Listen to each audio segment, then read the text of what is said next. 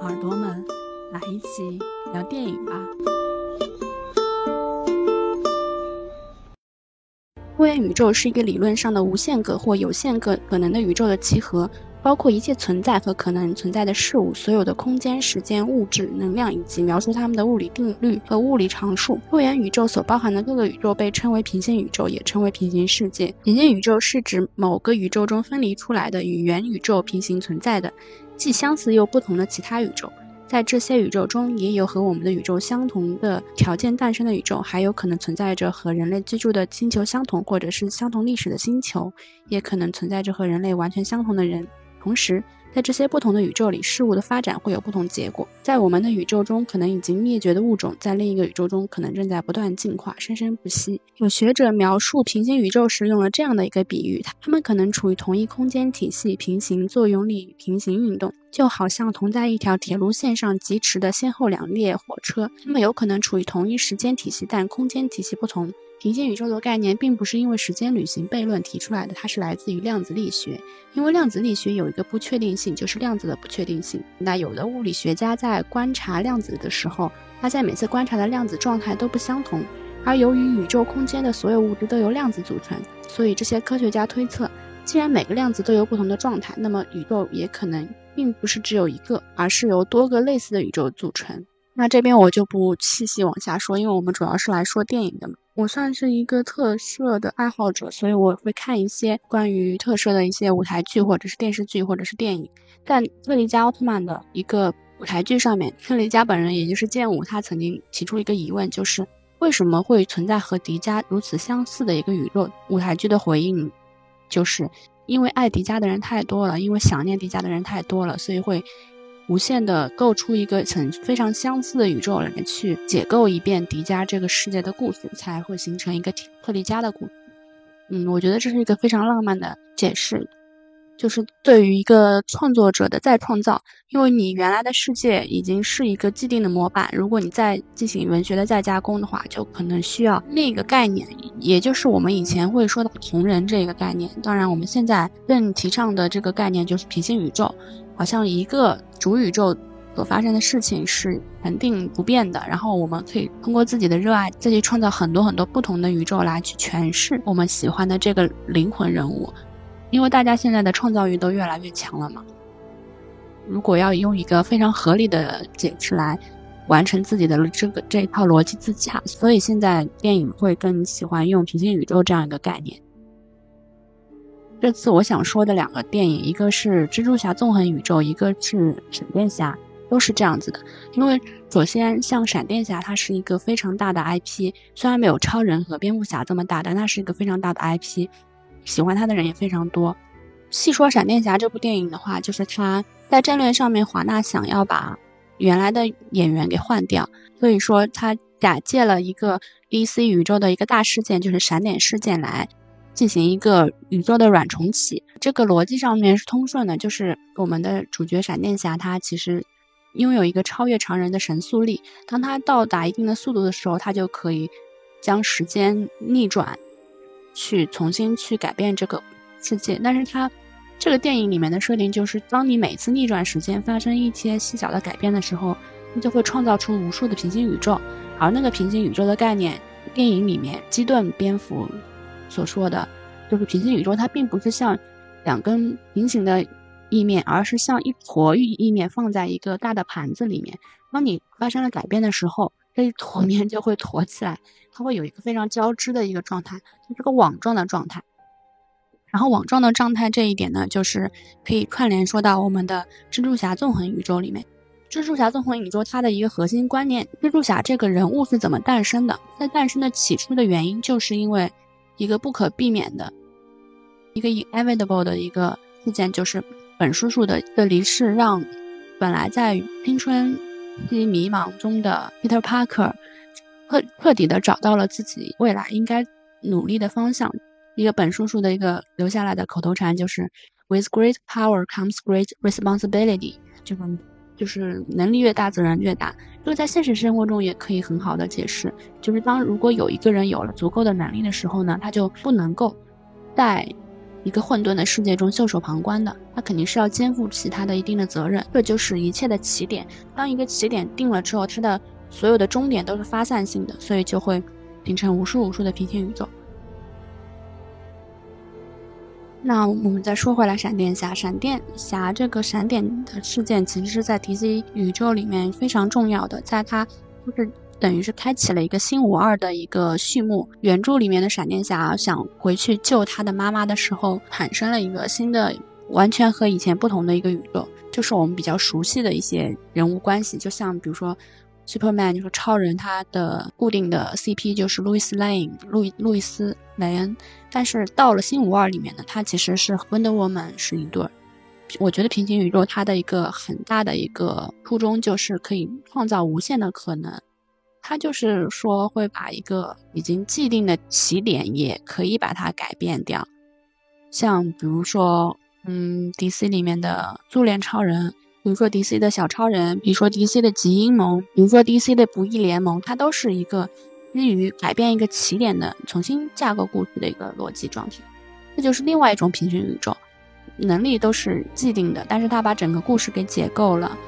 之后呢，它会发生更多的可能性，包括像我们比较熟知的蝙蝠侠。蝙蝠侠它其实之前也有很多很多的电影了，它也是以一个起源故事。为主导，导演和编剧进行自己的结构，他会用自己的概念去解释蝙蝠侠这个人是什么样子的。新蝙蝠侠里面，帕边他演的那个漫画上面的一个 detective 就是侦探感和一个 vengeance 就是复仇的一个概念。诺兰的蝙蝠侠三部曲，他就会比较着重于这个蝙蝠侠的成长线，相对于观感上来说会比较像警匪片，因为他。把超级英雄的一个背景其实已经弱化了，他只是一个作为普通人，他是那个影刺客联盟就学习之后，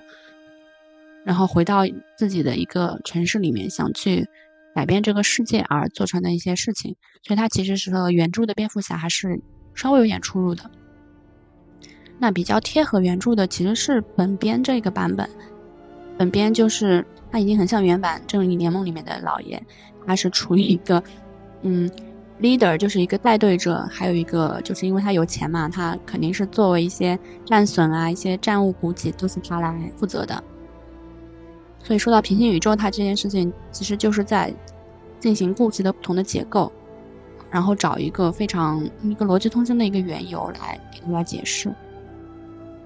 那说回来，再来聊一下我蜘蛛侠纵横宇宙，它其实是蜘蛛侠平行宇宙的一个续篇，然后。之后还会有《纵横宇宙二》，他的工作室不是很靠谱，好像本来说是明年四月份上映的，后来又延期了。真的是 DC 和华纳真的是八字不合，但是他还在继续的苟延残喘。另外一个方面也是因为漫威这两年真的是不太行，所以 DC 稍微喘了一口气回来。那其实像蜘蛛侠的 Web Warrior 这个概念，其实很久之前也有提出了。嗯，比如说在《终极蜘蛛侠》这个动画片里面，它其实就已经有一个穿越的存在，包括它里面的那个蜘蛛侠，它其实在《终极终极蜘蛛侠》里面也出现过好几次，就挺可爱的。那蜘蛛侠这个起源身份其实就更简单，因为他话痨和他的活泼和他的元气都是属于他的人物的一个身份，就是他是一个高中生。那如果说他漫画一直在往下写的话，他就肯定会从高中生变成一个。大学生变成一个社畜，变成一个成年人，所以他的故事会越来越难写。所以在这个基础上面，大家就会希望能够不停的重启，不停的重启，回到他一个高中生的身份上面去连载新的故事。这其实也是一个身份的一个局限性，所以他会不停的、不停的一个延展出一个新的身份。那到后面，他就会包括是像蜘蛛侠，包括那个暗影蜘蛛侠这种。更更花里胡哨的一个身份。电影里面有一个非常奇怪的观点，就是蜘蛛宇宙里面必须要死去一个最亲密的人。电影里面定死的说，死去的一定要是一个警督。其实我觉得他的这个观念放的有点太窄了。他其实可以说是失去一个蜘蛛侠最亲爱的人，但他如果放成一个警督的话，他这个就有点窄。然后如果说下一步要写的话，他可能就说，比如说他 Miles 的爸爸就不能当警督，或者是怎么样。他这这个地方定的太死了，就不大好发挥。而且英雄失去亲人这件事情，他其实是想表达的一个观念是，他在失去中学会了什么，在失去中又得到了什么。像漫威和 DC，它都是以一个平行宇宙的方式来去写不同的故事。那另外一个不相似的故事，就是英英国的一个神秘博士这样的一个故事，直接领主，但他的故事是完全不成线他，是成平行宇宙的一个态势的，他是一个整的线性的线性宇宙，他的人生其实是定死了的，他通过不停的。重生来进行一个线性的叙事，虽然它是一个时间领主，它可以不停的穿越时间、穿越时空、穿越星球。那面线其实是定死的，就会它会从不不停的从第一代走到第二代，到三到四，到现在我们那个十三代就是我们的十三姨，马上又要十四，就是我们的 BTT 又要回归了。这就是两种非常不一样的一个科幻的一个描述方式，一个是线性的，一个是平行宇宙式的。文学的表达方式有。哪一个更优，哪个更劣？因为毕竟的确是重新解构了这个人物，包括说 Doctor 这个人物也是重新一次又一次的解构。Mad Man with a box，到现在十三姨就是一个 Mad Woman with a box。平行宇宙是一种描述方式，但是也不能完全于完全局限于平行宇宙。而且现在这个平行宇宙的概念，如果说扯的太多了的话，其实是会引起观众们的一个反感。从我的角度来上说。如果说没有一个非常好的故事的话，那再开立一个平行宇宙其实是不合适的。就像华纳，华纳它一直在重新的重启、重启、重启，像 BVS 这个世界观不停的在重新写，那其实，在观众的角度来，也是一种审美疲劳，而且会流失很多原本非常真心热爱这个宇宙的人。另外一个线性的表现方式，我想起了，就是我开头提到的奥特曼这件事情。奥特曼就是在一个不停的、不停、不停的在更新迭代，换换新的起源故事，换新的一个背景，包括现在新出的布莱泽，它其实都是在从一个光之巨人这样一个概念往外不停的延展，重新写故事。嗯，聊了这么久，主要的一个观念就是，只要有好的故事，不管你是线性的宇宙还是平行的宇宙。不管你是不停的在迭代，还是说不停的在重启，其实都只是一种，都是一种借壳。如果说它的内核是值得写的，值得去观众去看去读的话，不管是用什么的什么样的形式都是 OK 的。啊，这一期我真的是没有写稿子，但是写稿子也不知道是怎么样的一个思路来写，就来跟大家随便聊一聊。如果大家听得懂的话，可以去搜搜看。如果是 DC 的话，推荐大家看一下 DC 的动漫动画电影，在那在 B 站上有。我那时候看的时候是一个叫做巴里艾伦的一个 UP 主款的，包括正义联盟战争，包括正义联盟亚呃亚特兰蒂斯王座，包括正义联盟闪点事件，它都是一个非常好的一个 DC 入门的一个作品。漫威其实电影宇宙原来做的真的是挺好的。那如果大家对蜘蛛侠这个 IP 更有想了解的话，其实是是可以看一下《终极蜘蛛侠》这部动画片的。还有一个蜘蛛侠的动画片也很好看，但是我不记得名字了。他的眼睛下面是有个泪痣的，所以所以大家都叫他泪痣小小猪。然后 DC 这个方面的话，最近是有一个新的动画片，叫做《我与超人的冒险》，它其实也是一个从克拉克肯特